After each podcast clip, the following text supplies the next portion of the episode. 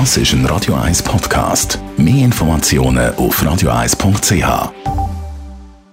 Die grünen Minuten auf Radio 1 wird präsentiert von Energie 360 Grad. Nachhaltige Energie und Mobilitätslösungen für die Welt vom morgen. Energie360.ch nur schon zwei Stunden pro Tag Tageslicht bewirken schon ein geringeres Risiko, traurig und depressiv zu werden. Andreas Krise von der Umweltarena Spreitenbach, was bedeutet oder was für eine Bedeutung, anders gefragt, hat das Licht für uns Menschen?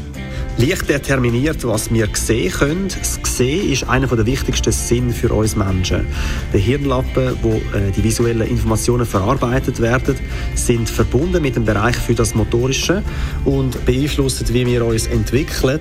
Licht stört auch die ganzen physiologischen Prozesse, die für unseren Schlaf- und Wachrhythmus verantwortlich sind. Das Tageslicht ist also enorm wichtig für unsere Gesundheit. Tageslicht ist lebenswichtig. Fehlt, dann wird die Produktion vom Glückshormon Serotonin behindert, wo maßgeblich unser Wohlbefinden beeinflusst. Zudem verringert Tageslicht indirekt die Produktion vom Schlafhormon Melatonin. Das wird nur bei Dunkelheit ins Blut abgeben. Dementsprechend wird in den sonnenarmen Monaten mehr Melatonin gebildet und darum fällt es uns auch während der Herbst- und Wintermonate schwerer am Morgen aufzustehen. Wie kann man Tageslicht besser nutzen? Wenn man sein Zuhause einrichtet, kann man verschiedene Sachen machen, um Tageslicht optimal zu nutzen. Wenn man neu baut oder renoviert, bietet grosse Fenster viel natürliches Tageslicht und eine gute Aussicht. Eine weitere Option sind Dachfenster oder Oberlichter, die den ganzen Tag für Licht sorgen.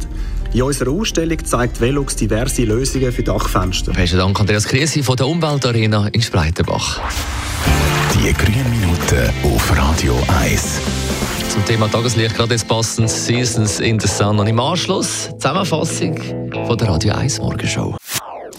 Das ist ein Radio 1 Podcast. Mehr Informationen auf radio1.ch.